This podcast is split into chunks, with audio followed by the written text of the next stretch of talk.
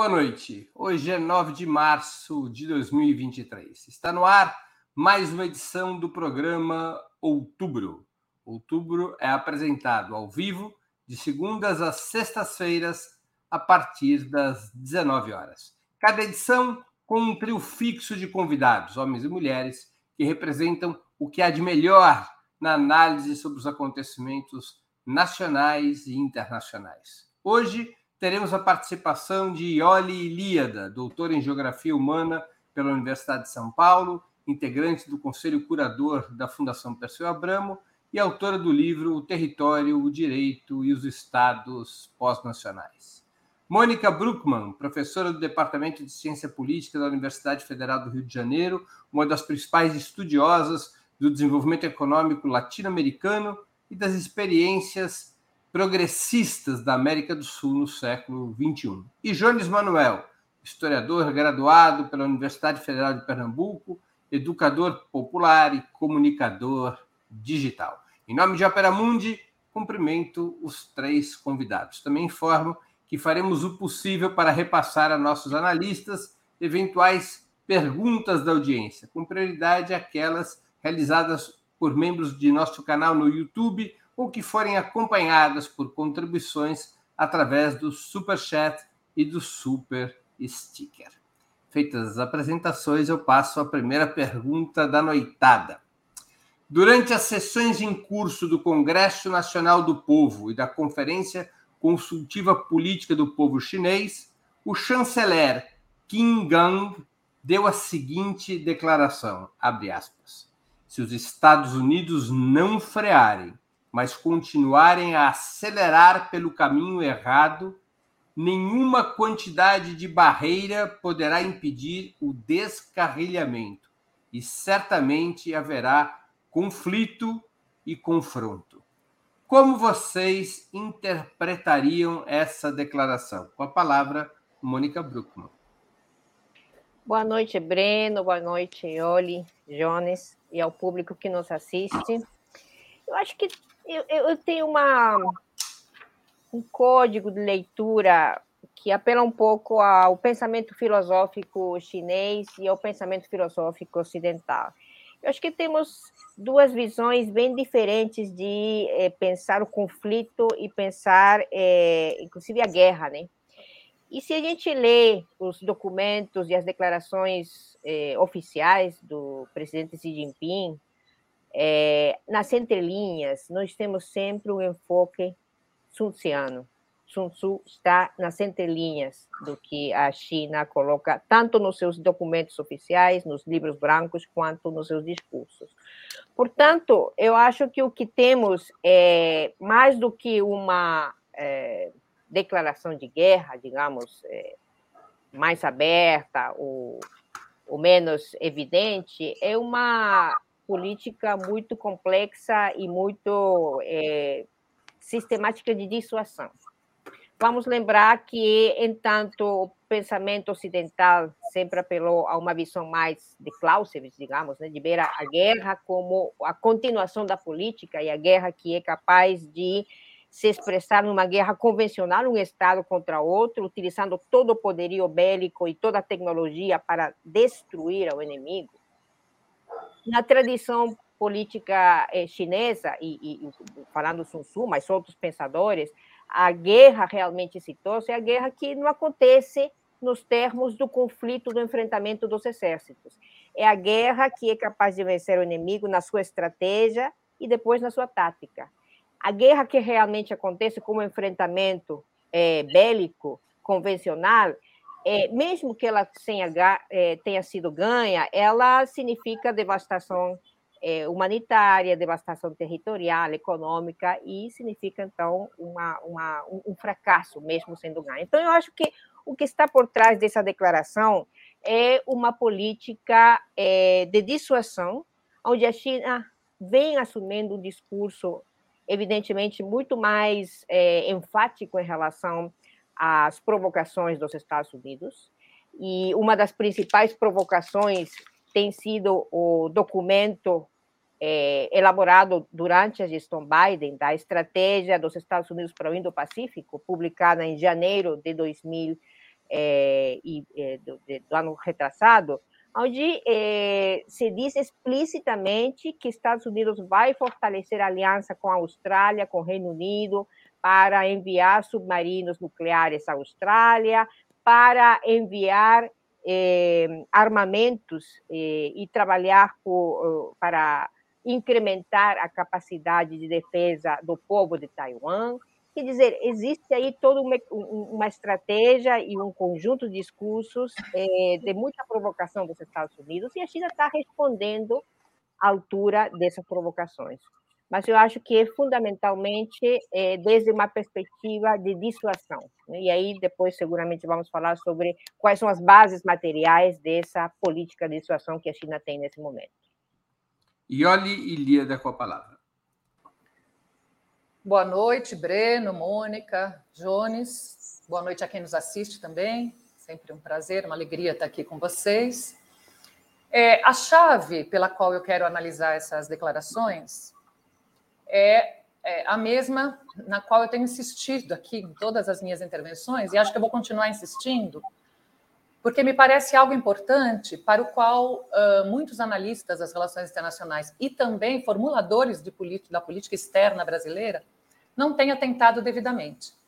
Eu me refiro a esse cenário de profunda crise e instabilidade internacional, na qual, insisto, há uma potência econômica decadente e uma potência econômica ascendente.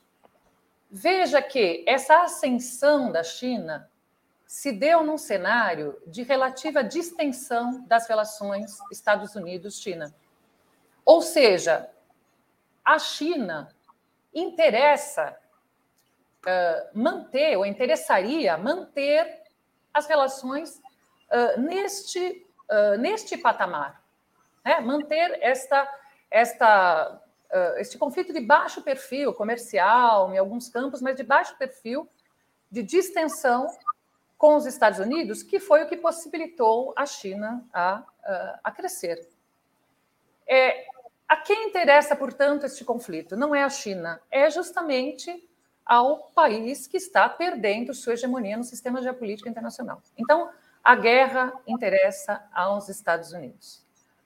Um, e isso é importante porque aí eu concordo com o que disse a Mônica. As palavras chinesas que foram apresentadas hoje em vários jornais brasileiros e no mundo, né, na, na mídia ocidental, como palavras de ameaça, são, na verdade, a meu ver, uma espécie de pé na porta. Ah, os Estados Unidos têm aumentado o tom das suas provocações em vários aspectos, né? vão, vão da questão de Taiwan, que depois a gente pode discutir melhor, a, a, a, a patética denúncia sobre o balão que teria invadido o território é, estadunidense, passando pela insistência em acusar a China de ser a responsável pela produção em um laboratório é, do, do, do, vírus da Covid, ainda que digam que ele teria é, vazado é, acidentalmente. Então, é, as provocações, o aumento de tom é, belicista, vem dos Estados Unidos. Portanto, eu interpretaria essas afirmações dos chineses, e depois a gente pode desenvolver isso, como uma espécie de pé na porta. Pé na porta. Olha, nós sabemos que os chineses não são tolos. Nós sabemos, nós sabíamos que vocês não é, é, aguardariam inertes essa nossa ascensão. Nós sabíamos que em algum momento vocês endureceriam e nós estamos aqui tentando conversar, tentando. É, até o ano passado, ainda a China mandou sinais para os Estados Unidos é, de uma busca de, uma, de, de diálogos pacificadores. Mas eu acho que dessa vez eles colocaram o pé na porta. Chega, chega. Se vocês continuarem, as consequências podem ser terríveis. Se isso vai escalar para a guerra, isso é uma outra discussão, a gente também pode, pode tocar nisso num, num, num outro momento nessa, nessa, nesse nosso debate. Jones Manuel com a palavra. Primeiro, antes de tudo, boa noite, Mônica, boa noite, Breno, boa noite, Oli, boa noite todo mundo do Ópera que está acompanhando a gente. Veja, eu vou num caminho parecido com o que Oli fez, que é destacar que não só a guerra não interessa a China, como a China, historicamente, é uma potência em ascensão que apresenta é, uma descontinuidade histórica com o que é o processo de ascensão da nova potência na modernidade. Então, o tamanho da economia chinesa do mundo, o peso da economia chinesa na economia mundial, não corresponde ao seu poder militar. A China não tem bases militares espalhadas pelos quatro cantos do mundo. A China não tem um peso no orçamento de defesa correspondente ao seu papel na economia global e nem a China está se envolvendo em conflitos militares de forma crescente. Se a gente pega um famoso livro, por exemplo, do Giovanni Arrighi, né? que é o Poder e Hegemonia. Acabei de esquecer o nome do livro, mas enfim, é um livro do Arrighi que já já vou lembrar que o Arrighi faz uma, a defesa de uma tese de que não existe uma transição de hegemonia no sistema internacional sem uma guerra.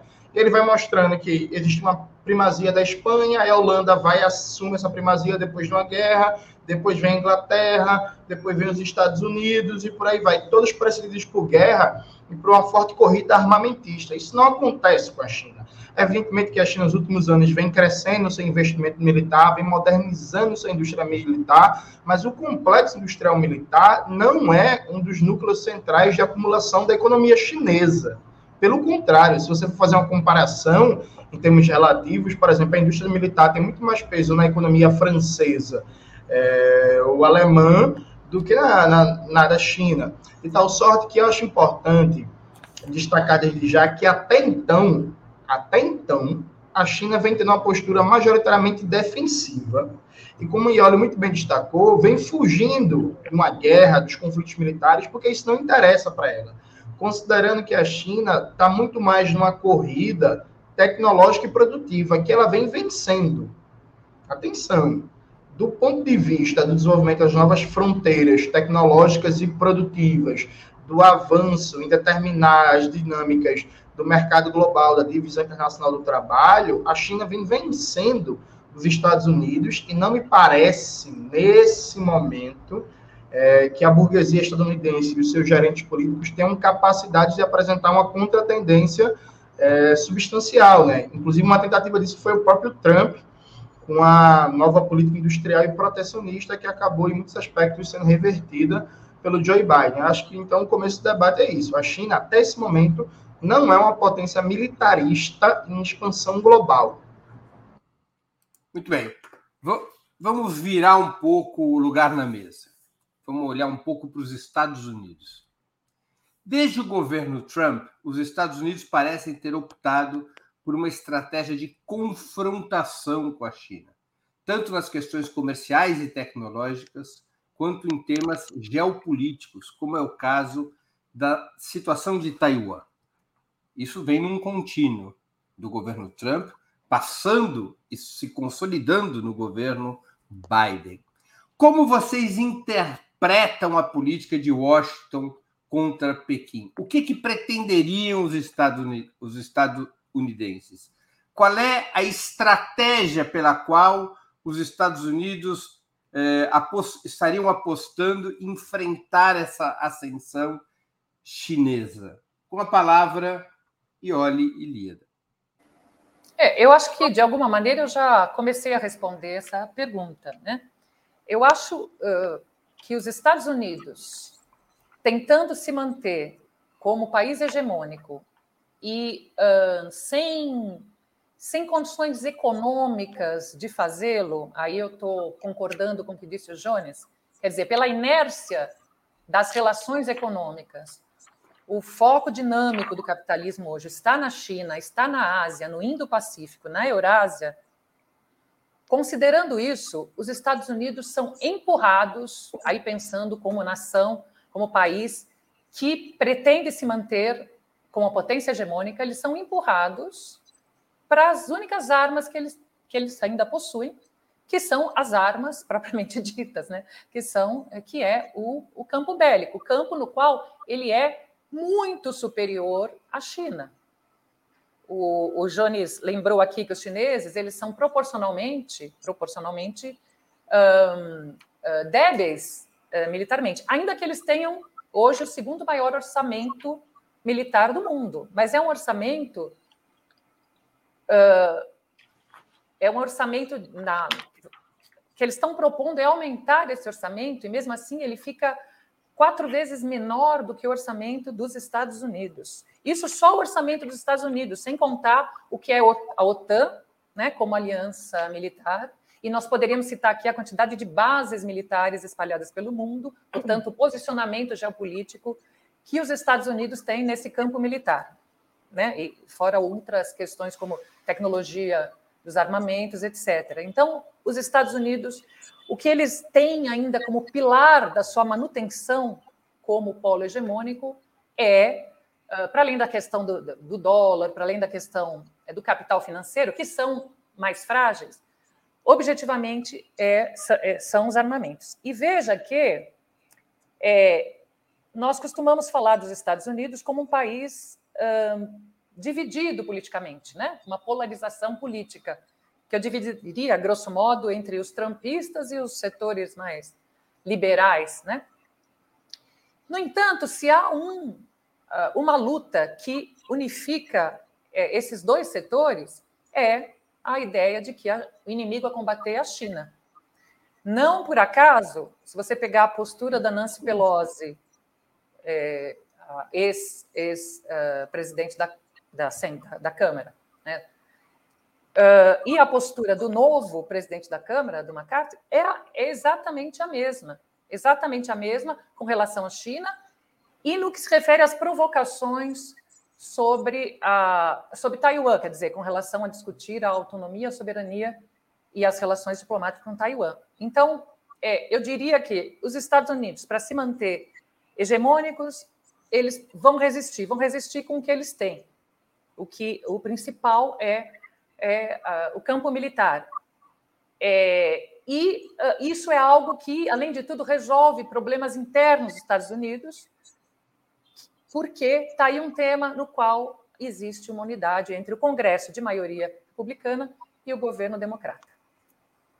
Com a palavra, Jones Manuel. Antes de tudo, o livro do Giovanni Arrighi é o Longo Século XX, que ele faz um debate sobre essa transição de hegemonia no sistema internacional e defende a tese que não existe transição de poder sem ser precedida de uma guerra. E em outro livro, o Adam Smith em Pequim, que ele faz um debate especificamente sobre a China, inclusive ele faz um... Tem, rola esse debate há muitos anos, há uns, 10, há uns 15, 20 anos, se é possível ou não a China estabelecer a primazia no sistema internacional sem acontecer uma guerra, né? Esse debate está acontecendo há muito tempo. Veja, acho que a questão dos Estados Unidos é, não tinha como, não, aliás, não tem como eles não entrarem numa guerra é, ou não buscarem um, uma escala de conflito militar com a China. Tem um autor que é pouco conhecido no Brasil, mas está chegando agora, que é o Michael Parente, que ele faz um debate muito bom sobre o sistema político dos Estados Unidos, mostrando que, ó, quando a gente fala que tem um complexo industrial militar pautando a política dos Estados Unidos, isso não é um exagero retórico. Objetivamente, se você pensa o complexo de defesa de maneira mais ampla, inclusive do ponto de vista da indústria interna de defesa, a gente está falando do núcleo hegemônico do capitalismo estadunidense ao lado das grandes finanças, né, dos grandes fundos de investimento, dos grandes bancos, que estão intrinsecamente ligados também a esse complexo industrial militar. Então, note, há uma necessidade intrínseca dos Estados Unidos de promover constantes guerras e abertura de mercado para os seus armamentos, inclusive a guerra da Ucrânia, entre outras coisas, um maravilhoso mercado para a indústria bélica dos Estados Unidos, e esse acaba sendo um instrumento de política externa, de geopolítica, fundamental, dado inclusive a sua própria repercussão na abertura de mercado e espaço para acumulação de capital. O Steven Mesaros, naquele livrinho, na crise estrutural do capital, ele fala que na economia capitalista dos Estados Unidos, o consumo não produtivo de material bélico tem um peso tão grande que se os Estados Unidos... Ele faz uma espécie de... de uma, uma, um argumento absurdo, né? Só para ilustrar o ponto. Que os Estados Unidos passassem cinco anos sem entrar em nenhuma guerra eles entram em falência, né? entram na, na, maior crise capitalista da sua história. E tal sorte que é, é, essa escalada contra a escalada militar contra a China, que Taiwan tem um ponto central, né, enquanto ponto sensível de provocação, a escalada militar contra a Rússia, era inevitável do ponto de vista dos Estados Unidos. Me parece que é isso. Sejam republicanos, sejam democratas e por aí vai. Acho que a grande diferença é a forma. Nesse ponto, inclusive, eu acho o Trump, por incrível que pareça, mais inteligente que o Biden. Porque o Trump tinha optado, me parecia, por uma estratégia de uma frente de cada vez né, para romper essa unidade eurasiana. Né? Os democratas, como são muito mais carniceiros e guerreiros, eles querem entrar em várias frentes ao mesmo tempo. Mas isso me parece inevitável. O X da questão é a capacidade política e diplomática chinesa de evitar essa escalada provocativa dos Estados Unidos para uma guerra mundial de fato, que aí fica para o próximo bloco entrar nesse ponto. Né? Mônica Bruckmann com a palavra. Breno, é, o que eu vejo é, em relação à estratégia dos Estados Unidos nesse processo é, são vários é, mecanismos meio desesperados de conter o avanço chinês no Indo-Pacífico. E isso no contexto que a Ioli colocou muito bem. Estados Unidos é uma economia em decadência, não consegue sair desde 2008 de uma crise muito profunda, uma economia estagnada. É, Estados Unidos tem uma dívida pública gigantesca. Antes da pandemia era a 13 terceira dívida maior, dívida pública do mundo e hoje, depois da pandemia, é a nona dívida, a maior dívida pública é, do mundo, né? É, dessa dívida pública externa, 40% são credores chineses, Portanto, os Estados Unidos pode dizer o que quiser, mas os chineses são detentores de 40% da dívida pública é, é, exterior dos Estados Unidos. Então, o que, que os Estados Unidos faz? Começa a criar uma série de mecanismos de contenção. Um deles, por exemplo, é o chamado Quad, Diálogo de Segurança Quadriteral entre a Índia, Austrália, Japão e os Estados Unidos. Imagine vocês esse quadrilátero no Indo-Pacífico para tentar frear o avanço chinês, que está reconfigurando todo o comércio portuário, todo o comércio mundial é, e toda a estrutura portuária da Ásia-Pacífico, é, do Sudeste Asiático, da Austrália. E é interessante que a Austrália forma parte dessa aliança, a Austrália recebe os oferecimentos dos Estados Unidos de submarinos nucleares, armamentos, etc., mas qual é o principal destino das exportações de minerais estratégicos da Austrália para o resto do mundo? A China. Mesmo a Austrália fazendo parte dessa aliança política e ideológica, a sua relação mais próxima, do ponto de vista econômico, é a China. Esse é o principal destino de exportações, dos quais depende seu PIB. Então, realmente, nessa disputa, você tem uma dimensão ideológica, uma dimensão diplomática e uma dimensão da materialidade da economia real. Agora, em termos militares, eu queria colocar aqui uns dados. A força chinesa não é tão pequena assim. Vejam, o gasto militar mundial, é, que até 2010 50% era gasto dos Estados Unidos e 1% da China, Hoje em dia, a China tem de 13% a 14% do gasto mundial e Estados Unidos caiu para 38%, 36% do gasto mundial. Portanto, tem tido uma expansão expressiva nesses 10 anos do gasto, é, da participação da China no gasto mundial. Agora, se você vê efetivos militares no mundo, dos 20,8 milhões de efetivos militares no mundo, 2 milhões são chineses, 1,5 milhões indianos e 1,4 Estados Unidos. Quer dizer, é, a China tem mais de 25% a mais de efetivos militares que Estados Unidos, por exemplo. Né? Agora, se Estados Unidos ainda é o principal exportador de armas do mundo, 38, 37% das exportações totais de armas do mundo são dos Estados Unidos, 20% é da Rússia em aliança com a China porque já a gente vê que nos últimos anos essa aliança eh, tecnológica, essa aliança do Parque Industrial Militar sino-russo tem se aprofundado, inclusive com exercícios militares conjuntos. Né? Então, o poderio militar chinês não é pequeno, está crescendo, e eu acho que está crescendo dentro dessa lógica que Ioli chamou de botar o pé na porta, e eu chamo de política de dissuasão. Porque para você poder dissuadir ao outro, você tem que mostrar que tem poderio, que se aproxima poderio do outro, né? Muitos, passando a uma outra pergunta, Muitos estudiosos consideram, fazendo uma brincadeira, que a Ucrânia da China é Taiwan. Ou seja, que os Estados Unidos fariam de Taiwan a cabeça de ponte para uma estratégia de confrontação militar com a China. Num movimento casado, um movimento pelo qual forças internas de Taiwan, apoiadas pelos Estados Unidos, declarassem sua independência em relação à China, rompendo a estabilidade que se mantém nas últimas décadas, provocando uma reação militar chinesa ou uma humilhação de Pequim frente à declaração de Taiwan. E no caso de uma reação militar chinesa, os Estados Unidos interviriam a partir da concentração das suas forças marítimas eh, e aéreas e também da locomoção de suas forças terrestres para um embate direto contra a China eh, a partir do Estreito de Taiwan. Como vocês interpretam esta operação, essa possibilidade, esse risco? Com a palavra, Jones Manuel.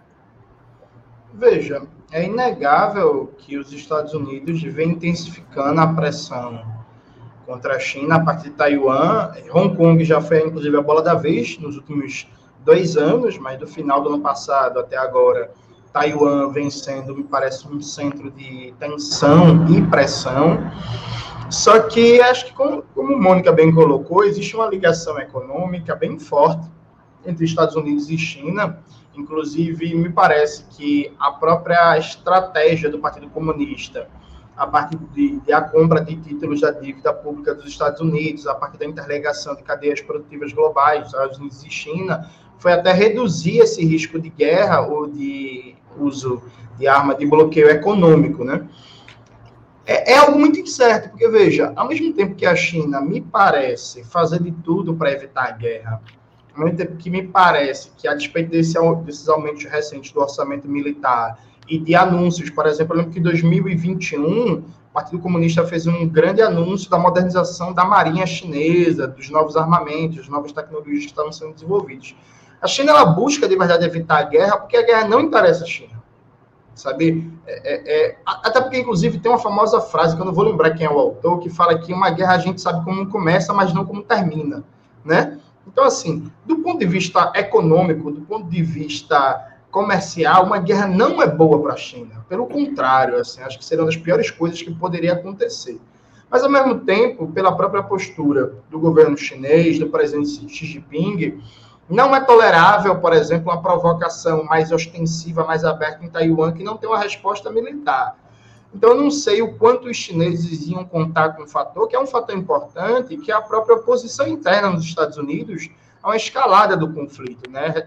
Há uns 4, 5 anos atrás, o famoso diretor de cinema, John Pilger, fez um, um documentário, A Próxima Guerra, que alertava sobre o aumento das pressões militares dos Estados Unidos contra a China, tentando fazer um movimento de denúncia e clamando por um movimento de massas dentro dos Estados Unidos contra a guerra.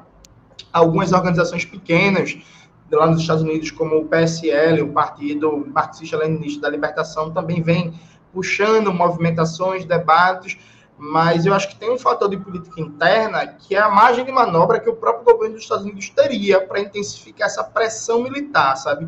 O quanto internamente se tem condições políticas para escalar um conflito com a China a tal ponto que se chega a um enfrentamento militar direto, ainda que de baixas proporções, ele não se escale, por exemplo, para uma guerra total ou uma, uma guerra atômica, até porque, inclusive, o mundo não aguenta, né? A gente seria extinto, seria tipo aquela série The Last of Us.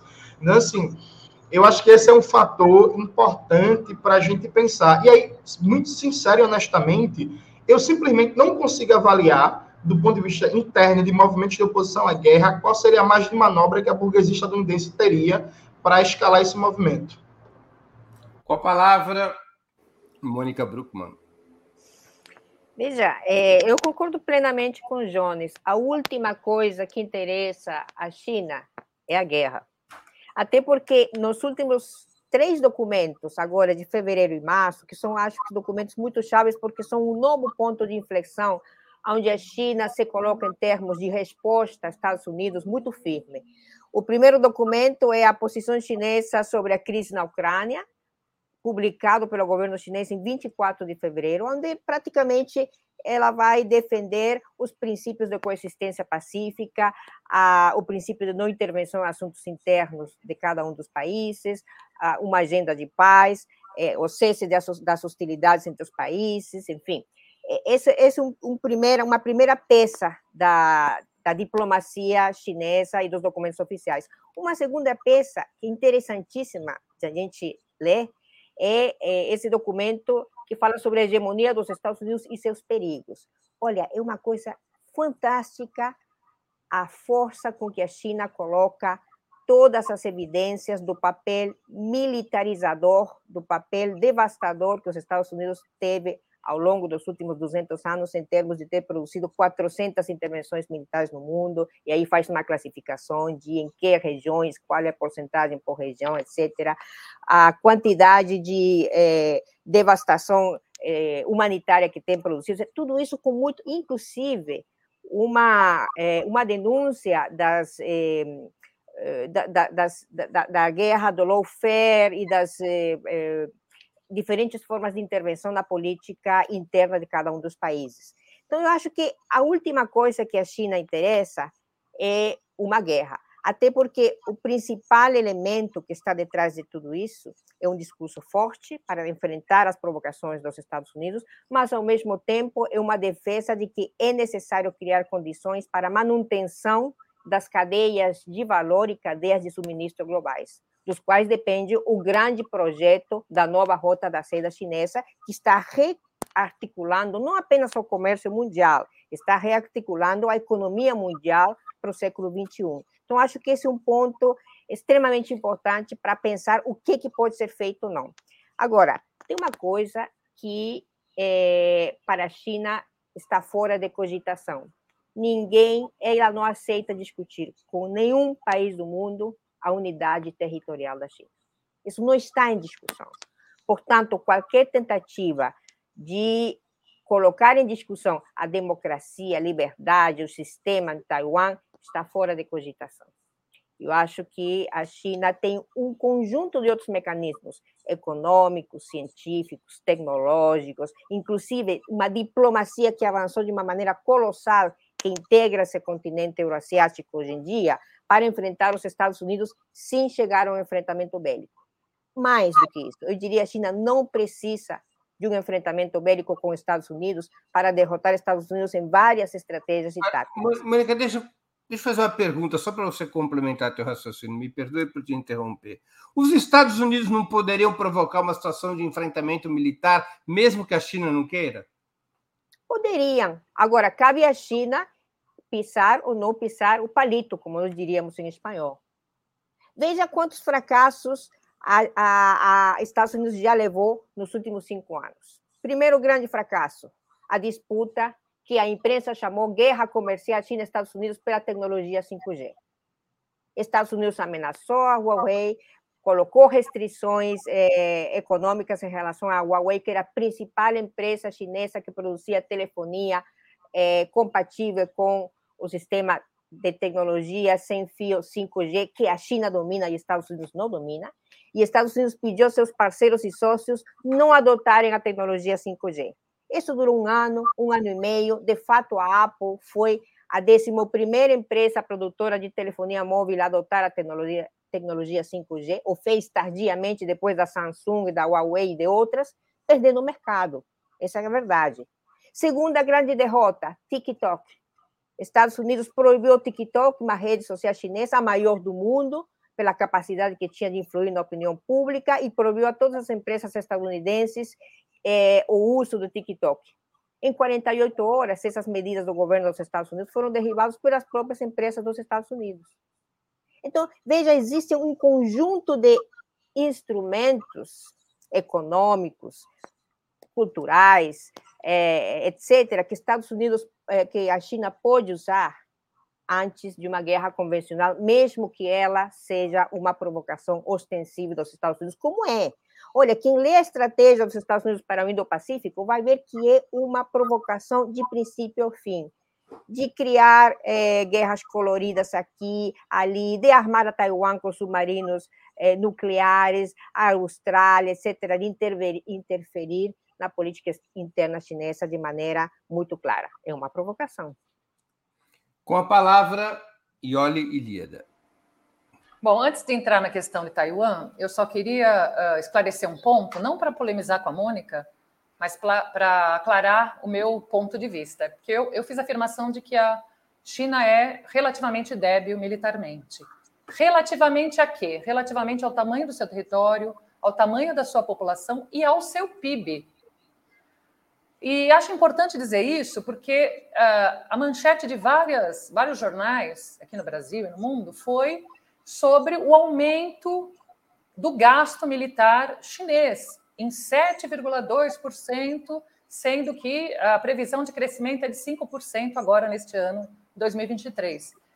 Salvo engano, essa é exatamente a mesma, a mesma projeção de 2022, que não foi concretizada, porque por conta é, da, da pandemia a China cresceu apenas 3%. Mas isso é vendido como se fosse um aumento assustador.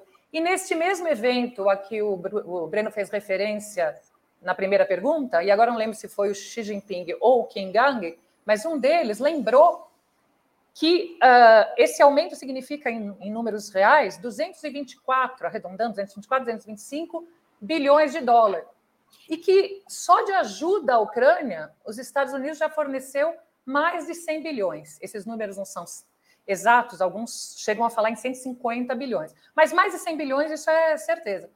Ou seja, só de ajuda dos Estados Unidos prestada à Ucrânia já dá metade de todo uh, o orçamento que a China pretende utilizar é, para incrementar o seu, a, seu, as suas forças militares. E aqui eu não vou ter tempo também, mas se comparar o que a China gasta proporcionalmente ao PIB, que outras nações, como Austrália, é, é, França, uh, mesmo Reino Unido, nações que nem estão envolvidas em guerra nenhuma e nem estão sob ameaça, com que elas gastam proporcionalmente ao PIB, o gasto da China é inferior. Então, acho importante é, colocar isso, porque do jeito que é posto, parece que a escalada militar provém da China, e não é uma resposta. Para não deixar de falar sobre Taiwan, que meu tempo é curto, é, há esse risco de uma cabe cabeça de ponte, se é que ela já não está sendo utilizada dessa forma, mas eu acho que o principal papel que Taiwan tem cumprido nesse momento é na disputa de narrativas, na disputa ideológica. Se vocês colocarem no Google Estados Unidos, China, Taiwan, todas as primeiras, uh, os primeiros textos e, e vídeos que vão aparecer são aqueles que colocam as coisas nos seguintes termos: China está ameaçando invadir Taiwan, que é uma completa bobagem, né? Porque não, não, não conheceu o estatuto de Taiwan, que já né, pertence de, eh, a, a China tem soberania reconhecida pela ONU sobre, pela ONU e pela grande maioria dos países do mundo sobre Taiwan, mas a ideia de que ela vai invadir Taiwan. E isso é usado como justificativa para as ações dos Estados Unidos no Indo-Pacífico, para o aumento das ações junto a Taiwan. Quer dizer, as ações dos Estados Unidos, mais uma vez, são apresentadas como daquele país que está preocupado com os países menores ameaçados pelas grandes potências orientais. Nós temos uma pergunta de um espectador nosso, eu vou lê-la, eu vou pedir para que vocês a respondam o mais rapidamente possível para a gente poder retornar ao tema principal do programa. O Cal GDS, ele contribuiu com superchat, ele pergunta: o que representou Deng Xiaoping para a China atual desenvolvida e militarmente forte? Com a palavra, Mônica Bruckmann. eu acho que Deng Xiaoping, de alguma maneira, é, a reforma econômica chinesa é, criou condições de uma abertura, que foi o que a gente viu nos anos 90, início dos 2000, é, mas eu diria que foi sobretudo a partir de 2008, quando a China se coloca já como primeiro parceiro comercial de vários países do mundo, da América Latina certamente, é que o ponto de inflexão fica muito mais claro, né? O ponto de inflexão no sentido de produzir um discurso muito articulado e dentro de um planejamento, que não é um planejamento de dois, três, quatro anos, é um planejamento de algumas décadas é, em relação ao, ao resto do mundo, em relação à América Latina, os livros brancos, etc. É, e, e, devo dizer também que, de alguma maneira, a China, é, desde os anos 80, inclusive, ela incorpora na, na sua Constituição cinco dos dez princípios de coexistência pacífica da Conferência de Bandung de 55. Né? Portanto, faz parte da sua política externa esses elementos centrais em relação à é, defesa de uma agenda de paz, defesa de uma é, agenda de respeito à solidariedade dos povos, dos países, dos territórios e das nações. Então, eu acho que isso é, é importante ser pensado nesse contexto histórico também. Com a palavra, Ioli Ilíada. Bom, tentando ser, ser rápida, eu acho que ele foi fundamental, dizer, eh, ao capitanear, digamos assim, as reformas econômicas é, do final da década de 70. É bom lembrar o, aquele contexto também, né? apesar de geógrafa, eu estou sempre uh, remetendo ao contexto histórico, que é o contexto geográfico também, é aquele contexto, que é o contexto de uma outra crise do capitalismo, né? da, da crise é, daquele modelo keynesiano fordista, uma crise profunda, e também uma crise que já apresentava sinais é, evidentes no, no campo soviético, uma crise econômica ainda no campo soviético. E a China foi aprendendo com os erros cometidos pelos, é, pelos outros países e sem perder a mão do controle da, daquilo que a revolução tinha construído de mais importante, ela foi fazendo uma abertura econômica é, que permitia ao Partido Comunista não perder o controle político. Eu estou aqui resumindo, evidentemente, algo que é muito mais complexo. Mas tudo isso para dizer que é, aquelas reformas, naquele momento histórico, foram fundamentais. E o Deng Xiaoping teve um papel nisso. Né? Não vamos esquecer que, apesar de tudo, os indivíduos têm algum papel importante na história. Jones Manuel. Mas se fosse resumir o Deng Xiaoping numa frase simples, eu diria que ele é o Bukharin que não foi fuzilado e entendia teoria militar. Veja, o, o Deng Xiaoping, ele, é uma, ele representa uma coisa muito curiosa. A Revolução Chinesa ela sempre teve duas almas uma alma socialista e uma alma nacionalista. E o socialismo para garantir a soberania nacional e a superação do, do colonialismo, né, do domínio das potências estrangeiras. Com o Deng Xiaoping, a alma socialista é secundarizada em nome da defesa da soberania nacional. Então, a China, pós-Deng, pós-reformas, ela transita muito bem no mundo muito conturbado, num processo de contra-revolução neoliberal e neocolonial e consegue, inclusive, garantir não só as conquistas de soberania nacional e autodeterminação da Revolução Chinesa, como avançar, por exemplo, no desenvolvimento do seu aparato produtivo e tecnológico. Agora, desde uma perspectiva socialista, é, o período de dengue é algo muito trágico. Tanto é assim que tem um livro que eu não acho lá muito bom, mas veja, é compreensível. Tem um livro do David Harvey, que é sobre história do neoliberalismo, que o David Harvey coloca o Deng Xiaoping ao lado da Margaret Thatcher, Ronald Reagan e por aí vai. Porque, objetivamente, acho que a gente não pode esquecer, só para citar um dado rápido, hoje em dia todo mundo elogia, todo mundo não, né? Porque tem muito troctista no Brasil. Mas, assim, quem não é troctista tem uma tendência a elogiar as reformas empreendidas pelo Deng Xiaoping como um passo fundamental para a modernização da China, o desenvolvimento da China e por aí vai. Mas a gente não pode esquecer que quando foi desmontado o sistema maoísta de seguridade social centrado em torno da fábrica, no campo, por exemplo, da saúde, não se colocou nada no lugar. Nada, nada. Foi a mercantilização, a barbárie na saúde, de tal sorte que na República Popular da China, com orientação socialista, e no Brasil, pós-construção do SUS, um trabalhador brasileiro tinha mais acesso à saúde que um trabalhador chinês. Sabe? É, é, essa foi a situação de barbárie que foi ali instalada. Claro que, pós, é, com o governo Hu Jintao, isso começou a ser corrigido, se caminhou para a construção uma sociedade harmoniosa. Hoje em dia, há um debate na China sobre a construção de um estado de bem-estar social chinês. Eu diria, inclusive, que o trabalhador chinês está infinitamente melhor que o trabalhador brasileiro, mas aquilo teve custos humanos é, políticos, organizativos e ideológicos brutais desde uma perspectiva de transição socialista. Então, como estrategista, como estadista, uma figura genial. Enquanto revolucionário, eu tenho dúvida se era. Muito que bem, vamos entrar em outro aspecto desse debate. A China tem se abstido nas votações das Nações Unidas que condenam a Rússia pela guerra na Ucrânia e nega taxativamente que esteja fornecendo armas a Moscou. Armas ou munições. Mas o mesmo chanceler da primeira pergunta, Kim Gang, na mesma coletiva de imprensa que eu citei, ele fez a seguinte declaração, abre aspas. Com a China e a Rússia trabalhando juntas, o mundo terá uma força motriz. Quanto mais instável o mundo se tornar, mais imperativo será para a China e para a Rússia o avanço constante de suas relações. Fecha aspas. O que significaria essa mensagem?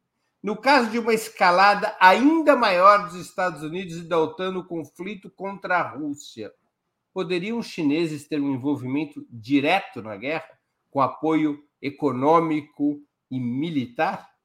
Com a palavra, Ioli Ilíada.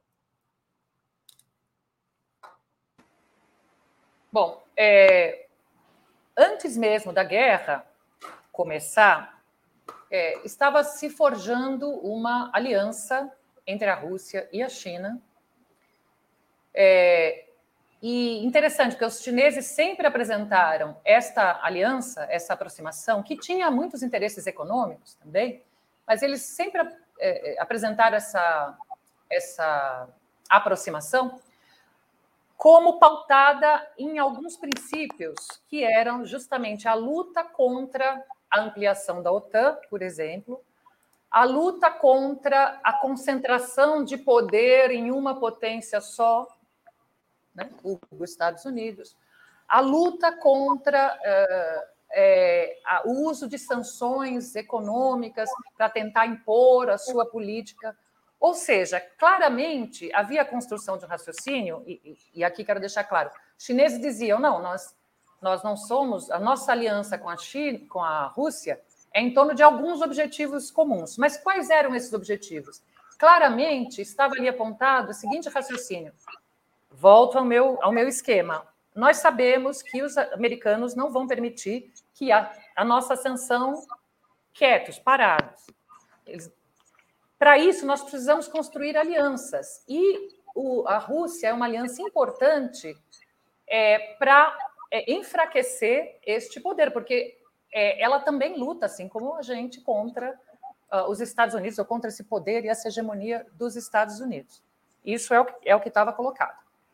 Uh, ficou famosa aquela declaração conjunta que falava na amizade, eu esqueci o termo agora, amizade, vai chegando no final, eu vou, as palavras vão fugindo. Uh, amizade sem fim, não era isso, mas, bom, enfim, vocês lembram, aquela declaração conjunta feita às vésperas da, da mobilização dos exércitos russos no território ucraniano. Então, isso é algo que já vinha se construindo. E eu eh, diria para responder a sua pergunta, o que eu acho que os chineses disseram foi o seguinte: que, olha só, os chineses se abstiveram e no aniversário de um ano da guerra, eles é, apresentaram seus 12 pontos para a paz. Muito sensatos, muito sensatos. Que inclusive falava a respeito à soberania, né? não citava, acho que não citava diretamente integridade territorial, mas sugeria, enfim, muito sensato. O, qual foi a resposta da OTAN e dos Estados Unidos a isso? Que a Rússia não era confiável porque ela tinha se abstido na votação da OTAN. A China não era ela, confiável. Desculpa, a China não era confiável porque ela tinha se abstido, ou seja, porque ela não tinha condenado a Rússia. A China só seria confiável para a paz. Lembram de alguma coisa? Brasil, é? A China só seria confiável para a paz se ela, de partida, condenasse a Rússia, o que é uma loucura. Então, uh, para concluir, eu acho que eu disse que essa declaração foi um pé na porta e acho que essa declaração foi uma escalada e o que eles estão dizendo é o seguinte: nós não queremos a guerra, nós não estamos fornecendo armas, mas se vocês prosseguirem, vocês vão nos empurrar para isso. É por isso que, só para não deixar sem comentar algo importante que surgiu aqui, eu também acho que uma guerra é difícil por causa desse imbricamento econômico. Né? Se, na, se durante a Guerra Fria havia o famoso risco de destruição mútua assegurada, eu acho que agora você tem um risco de uma destruição econômica mútua assegurada. No entanto, a gente sabe que as guerras, mesmo assim, elas escalam e começam, mesmo quando parecem irracionais. E os Estados Unidos podem sim empurrar a China para fornecer armas para a Rússia, e, e, e, isso pode gerar uma série de desdobramentos e, e gerar uma guerra de proporções mundiais. Com a palavra, Jones Manuel. Veja, eu acho que não. Porque, novamente, eu venho com um dito popular que uma guerra a gente sabe quando, como, como começa, mas não como termina, né? Deixa eu só dar um exemplo para vocês de uma problemática que está colocada. Por exemplo, a Ucrânia está sendo inundada de armas. Mas, mas, Jonis, se esse ditado popular fosse um princípio geopolítico, não haveria guerras. Não, depende, depende, depende. Mas eu, eu vou, vou, desenvolver o raciocínio. A, Ucrânia está sendo inundada de armas. Você já tem várias reportagens ali, uma semana passada no The New York Times, falando dessas armas que estão chegando na Ucrânia, que estão sendo desviadas para o norte de África, para outros países do leste europeu e para grupos fundamentalistas, jihadistas, é, organizações de contrabando ilegal e por aí vai. Então, todo o processo de militarização extrema e de aguçamento do conflito militar, ele tem um potencial muito grande de espalhar poder bélico, de facilitar rotas internacionais de tráfico de armas, de fortalecer grupos políticos terroristas e afins. Então, não me parece que seja do interesse da China, muito próximo ali é, de sua fronteira e de uma região que para ela é geoeconomicamente estratégica, a Eurásia, potencializar aquilo ali de conflito militar e de armas. Não me parece ser isso. Ao mesmo tempo, porém, eu volto para uma questão que me parece central nisso, né? Acho que a China aposta muito dentro de um debate de se mostrar defensiva. Não, nós estamos apenas nos defendendo, garantindo nossa soberania, talvez como forma de tentar forçar uma pressão interna nos Estados Unidos contra uma escalada guerreira. Só que aí tem um problema, né? A, a China ela tem um descompasso entre seu, sua importância econômica no mundo sua importância militar, e tem um descompasso também entre importância econômica e o soft power, capacidade ideológica. É impressionante como a China, vis-à-vis do seu poder econômico, tem pouca capacidade de influenciar os debates globais. Acho que o exemplo da Iola é muito bom, né? Você abre o Google, bota lá a Taiwan, não sei o que, aparece a China como vilã, toda a imprensa, China como vilã. E aí você tem uma coisa que é inclusive curiosa, por exemplo, você tem no Brasil, a China é a maior consumidora, compradora do agronegócio brasileiro. Você tem uma, uma empresa totalmente ligada ao agronegócio de comunicação, como é a Band, isso não se reflete numa posição editorial mais simpática ou menos agressiva à China, embora os donos da Band dependam diretamente do mercado chinês. Então, é, eu, eu não sei se se caminha na China, por exemplo, porque há dois anos atrás saiu uma resolução do Partido Comunista mudando a dinâmica de regulação interna da mídia e de propaganda, né? E havia um debate à época, que foi até publicado na revista Ópera, não Ópera Mundo, o primo, a revista Ópera, de que isso ia se refletir também na política externa de soft power é, não consegui acompanhar quanto, quanto anda isso, mas me parece muito mais condizente com a, o cuidado e a estratégia clássica dos chineses, tentar talvez investir mais no soft power para reduzir a capacidade política de manobra militar dos Estados Unidos. Mônica Bruckmann com a palavra. Eu acho que é preciso lembrar que a aliança entre a Rússia e a China e muito anterior à guerra da Ucrânia. Eu diria que a aliança se aprofunda em setembro de 2013, no mesmo mês que é lançado o projeto do Belt and Road Initiative, da nova Rota da Seda. Quando a Rússia se converte, se a gente vê o mapa, na porta da entrada da China para a Europa.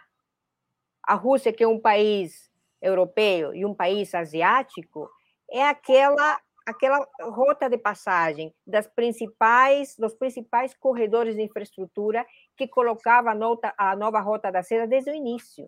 Então, a colaboração entre a China e a Rússia é uma colaboração intensa que se aprofunda desde 2013 até a véspera da guerra eh, na Ucrânia e se mantém. É verdade que China eh, se opôs a uma invasão militar, tanto que fez um apelo por uma saída de diálogo até a véspera é, da, da, do início das ações militares na Ucrânia. E é verdade também que em fevereiro de 2023, quer dizer, há poucas semanas atrás, é, o documento ao qual fazia é, alusão o Ioli são esses é, 12 pontos que fazem um chamado ao diálogo para chegar a um acordo de paz. Quem é o país no mundo mais interessado em manter uma guerra prolongada entre a Rússia e a Ucrânia? Qual é o país que, segundo dados oficiais, é, ofereceu uma assistência de 32,8 32, bilhões de dólares diretamente à Ucrânia desde o início do governo Biden e 32,2 bilhões de dólares adicionais desde o início da guerra. Quer dizer, nós estamos falando de 64, quase 65 bilhões de dólares de assistência militar ou é, assistência é, técnica e tecnológica à Ucrânia. Que, qual é o país que revitalizou seu parque industrial militar, que é tão importante no seu PIB? É os Estados Unidos. Então, eu acho que é, pensar que a aliança entre a Rússia e a China é uma coisa nova é não lembrar que essa aliança se concretiza e se aprofunda desde 2013, inclusive em colaboração militar, em tecnologia de ponta militar, e um aliado como a Rússia não é qualquer coisa, né? A Rússia foi uma potência militar importantíssima durante um longo período. E outra coisa que a gente tem que, que verificar é que como é possível que a Rússia, com apenas 3,2% do gasto militar mundial, seja responsável por 20% das exportações de armas a nível mundial? Quer dizer, aí o que temos é uma lógica de uma aliança muito profunda que o Trump tentou desconhecer, tentou quebrar desde o início do seu governo. Tentou é, criar atritos que, na verdade, não existiam. Né? Então, eu acho que essa, essa aliança é forte, essa aliança permitiu um desenvolvimento da nova Rota da Seda que se expandeu por todo o continente eurasiático, e, inclusive, essa aliança permitiu dissuadir algumas intervenções militares aqui na América Latina. E com isso termino, Breno. Lembro vocês que eh, no governo Trump, a ameaça da invasão à Venezuela, que estava precedida por aquela declaração ainda no governo anterior eh, do presidente Obama de que a Venezuela era uma ameaça inusual e extraordinária à segurança nacional dos Estados Unidos. Trump tentou se basear nisso para ameaçar com uma invasão militar. O que, que a Rússia e a China fizeram? simplesmente enviaram submarinos nucleares ao Caribe próximo à Venezuela. Mais nada. A partir desse momento não se falou mais de invasão dos Estados Unidos à Venezuela. Exatamente isso que é a dissuasão. Muito bem. Vamos à última pergunta da noite e a pergunta que mais nos diz respeito. Frente a essa crescente polarização que pode, eventualmente, desbordar para um conflito militar. Qual a política externa que deveria seguir o Brasil e a América Latina? Como se posicionar e extrair benefícios desse cenário de enfrentamento? Aliás, a esquerda deveria compreender essa situação, essa situação de polarização entre a China e os Estados Unidos, como um embate entre sistemas de natureza geopolítica, mas também ideológica, como foi a Guerra Fria, ou se trataria apenas, como dizem muitos, um conflito interimperialista entre dois imperialismos, o imperialismo norte-americano decadente e o imperialismo chinês ascendente. Com a palavra, Jones Manuel. Olha, isso parte da premissa de um debate muito longo, inclusive, sobre a própria natureza do que é o sistema chinês, né? se a China é socialista ou não. Fato concreto e objetivo é que a China está muito bem instalada nas cadeias globais de valor de um sistema imperialista. A China está muito bem, obrigado. Inclusive, recentemente na Colômbia, você teve um grande confronto com o desarme da polícia, que estava provocando poluição e degradação ambiental em uma área é, de camponeses e povos originários, e que a empresa responsável era uma nacional colombiana com a estatal chinesa. Né? Então, assim, inclusive, um belíssimo exemplo, boa parte do parque de distribuição elétrica do Brasil, privatizado nos últimos anos, foi comprado por capital chinês. Se a gente tivesse uma revolução brasileira hoje, quisesse expropriar tudo que foi privatizado no setor elétrico, de postos do pré-sal e por aí vai, a gente teria que expropriar e muito capital chinês. Há que se ver qual seria a resposta do companheiro Xi Jinping. Então, assim, objetivamente, a China representa, a meu ver, uma alternativa à globalização neoliberal. Bom, ponto de vista de política de acordo comercial, de política de financiamento, transferência tecnológica e por aí vai. É muito mais vantajoso você ter relações comerciais com a China do que com os Estados Unidos. Prova disso é o que a Bolívia fez recentemente, estabeleceu uma parceria com os chineses para instalar uma fábrica de produção de bateria de lítio no país, em que vai ter transferência tecnológica, a produção vai ser na própria Bolívia, ajudando a industrializar o país. Perfeito. Agora, note, nesse conflito, acho que a posição da gente é um pragmatismo estratégico, se colocando contra o imperialismo estadunidense, mas guardando sim uma autonomia e um cuidado com os interesses chineses. Porque alguém pode argumentar, a China não fez pressão para, por exemplo, São Paulo e Rio Grande do Sul privatizarem sistema de distribuição de energia elétrica. Realmente, até onde a gente sabe, não fez pressão, mas o PSDB botou para vender, os chineses foram lá e compraram. Percebe? E até agora, que eu saiba, não tem nenhuma negociação para devolver para o Estado brasileiro. Isso não existe. Então, eu acho que a gente deve se colocar frontalmente contra o imperialismo estadunidense. Inclusive, um negócio que ninguém fala mais, né? Saiu de pauta, defendeu a retirada de todas as bases militares dos Estados Unidos da América do Sul. Todas, todas, todas. Romper todos os acordos de cooperação e missão militar com os Estados Unidos e apoiar a China no que for progressista e avançado e não incorporar campanhas anticomunistas e orientalistas, como a questão dos uigures, né, que agora ninguém lembra mais, mas até dois anos atrás se dizia que a humanidade estava acabando, que os chineses na região de Xinjiang estavam matando os uigures, e aí já não mata mais, não tem mais genocídio, o povo já esqueceu da pauta, é, não dá corda para esse tipo de coisa. Só que a, a, gente tem que ter muito cuidado com os chineses, viu? porque, sinceramente, sinceramente, a gente já tem indícios que, para concluir, a gente já tem indícios que, no caso de acirramento da luta de classes, a tendência dos chineses é principalmente defender o seu capital. Exemplo clássico da Grécia, né? que é, boa parte da estrutura portuária do, Brasil, do país foi privatizada, o Partido Comunista lá é muito forte e os chineses estão lá de mãos dadas com o Estado burguês na Grécia para reprimir o KKE, o Partido Comunista Grego. Então, os chineses são amigos, porém, olho vivo. Com a palavra, Mônica Bruckmann.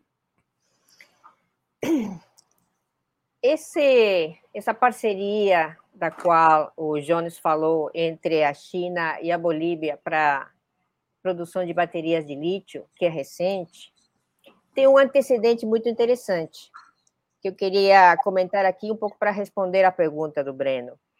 Em 2015, o presidente Evo Morales, já tendo indícios de que a Bolívia teria mais de 60% das reservas de lítio mundial, visitou a China e outros países do Sudeste Asiático. E na visita à China, ele visitou uma fábrica de baterias de lítio. Como era interesse do governo boliviano não apenas exportar o lítio como matéria-prima, mas industrializar o lítio na Bolívia, e talvez em aliança com e colaboração com outros países, imediatamente o governo Evo Morales propôs comprar a fábrica de baterias de lítio. Inclusive tem um preço. Isso o Evo Morales contou como anedota num evento em 2015 em Cochabamba. A fábrica custava 300 milhões de dólares, assinou seu memorando de entendimento. Quando Evo volta para a Bolívia, os chineses mandam uma resposta dizendo que, infelizmente, a China não poderia vender a fábrica de baterias de lítio para a Bolívia, mas a China estava disposta a comprar o lítio boliviano. Qual foi a resposta do presidente Evo Morales? Pois agora a Bolívia não vai vender uma grama de lítio para a China. E essa é a resposta. E essa postura que um país pequenininho, uma economia pequenininha como a Bolívia, mas detentora de um recurso natural extremamente estratégico para o século XXI, tinha que ser levada à frente. Quer dizer, uma estratégia que coloque a nossa região à altura dos recursos naturais indispensáveis para a economia mundial ao longo de todo o século, para a transição energética, etc.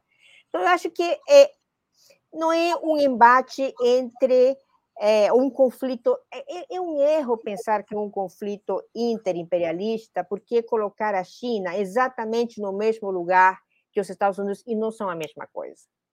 Eu acho que a China oferece condições de uma relação diferente com a região, que cabe à região e cabe a cada um dos países aproveitar.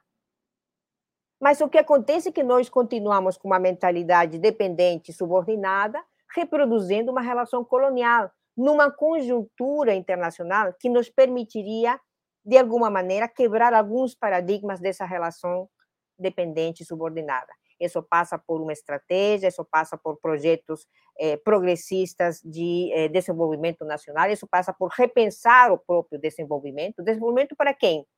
Para os nossos países, para nossos para os nossos povos ou para as transnacionais que operam no, na, no setor mineração, que sim estão muito articulados globalmente, ou para as direitas no mundo que têm interesses eh, colossais em relação ao que a região tem. Então, acho que essa é uma questão que a gente tem que colocar é, num debate muito sério, muito profundo, porque realmente é muito sério dizer que a China é o mesmo imperialismo que os Estados Unidos. Com isso, o que, que a gente está fazendo? Está fechando a possibilidade de mudanças que podem acontecer na nossa região em relação a visões estratégicas e em relação a uma nova dinâmica das relações Sul-Sul, inclusive com a China, mas com todos os aliados da China nesse momento.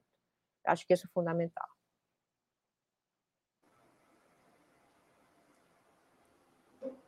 Com a palavra, Ioli Ilíada.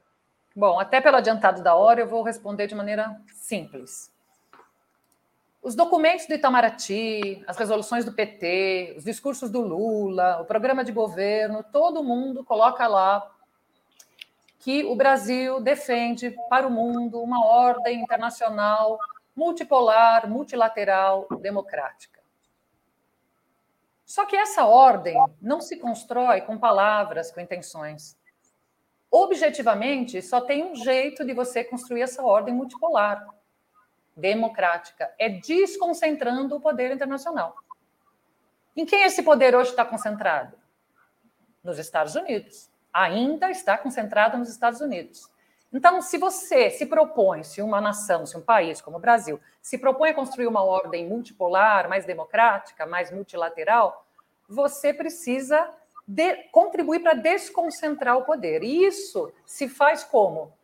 É, buscando articular polos alternativos, quando isso é possível, isso é o que eu acho que nós temos que fazer na América Latina, e nos, nos grandes debates internacionais, não se posicionar a favor dos Estados Unidos, uh, e a depender das questões, se posicionar sim a favor daqueles que são contra-hegemônicos.